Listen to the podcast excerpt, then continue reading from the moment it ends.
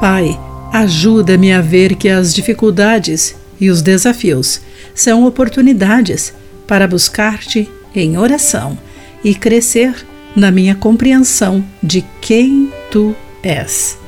Olá, querido amigo do Pão Diário, muito bem-vindo à nossa mensagem do dia. Hoje vou ler o texto de Arthur Jackson com o título Lutando em Oração. A vida de Denis transformou-se depois que alguém lhe deu um Novo Testamento.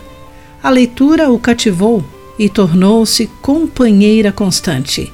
Em seis meses, duas mudanças ocorreram em sua vida. Ele depositou sua fé em Jesus pelo perdão de seus pecados e foi diagnosticado com um tumor cerebral.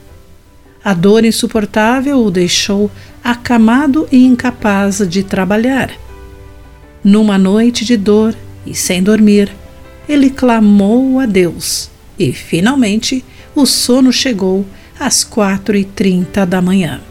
A dor física pode nos fazer clamar a Deus, mas outras circunstâncias excruciantes também nos obrigam a buscá-lo. Séculos antes dessa noite da luta de Denis, o desesperado Jacó enfrentou Deus. De acordo com a leitura de Gênesis 32, entre os versículos 24 e 32, por causa de assuntos familiares mal resolvidos.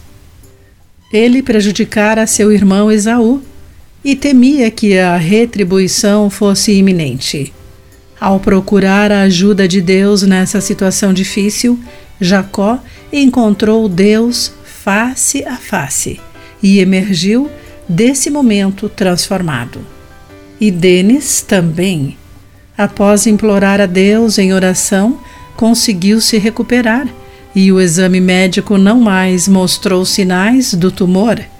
Embora Deus nem sempre decida nos curar milagrosamente, temos a confiança de que Ele sempre ouve as nossas orações e nos dará o que precisamos. Em nosso desespero, oferecemos orações sinceras a Deus e deixemos os resultados para Ele. Querido amigo, quais os benefícios de orar das profundezas do coração? Mesmo quando Deus escolhe não mudar a situação? O que você levará a Ele em oração? Pense nisso. Aqui foi Clarice Fogaça com a mensagem do dia.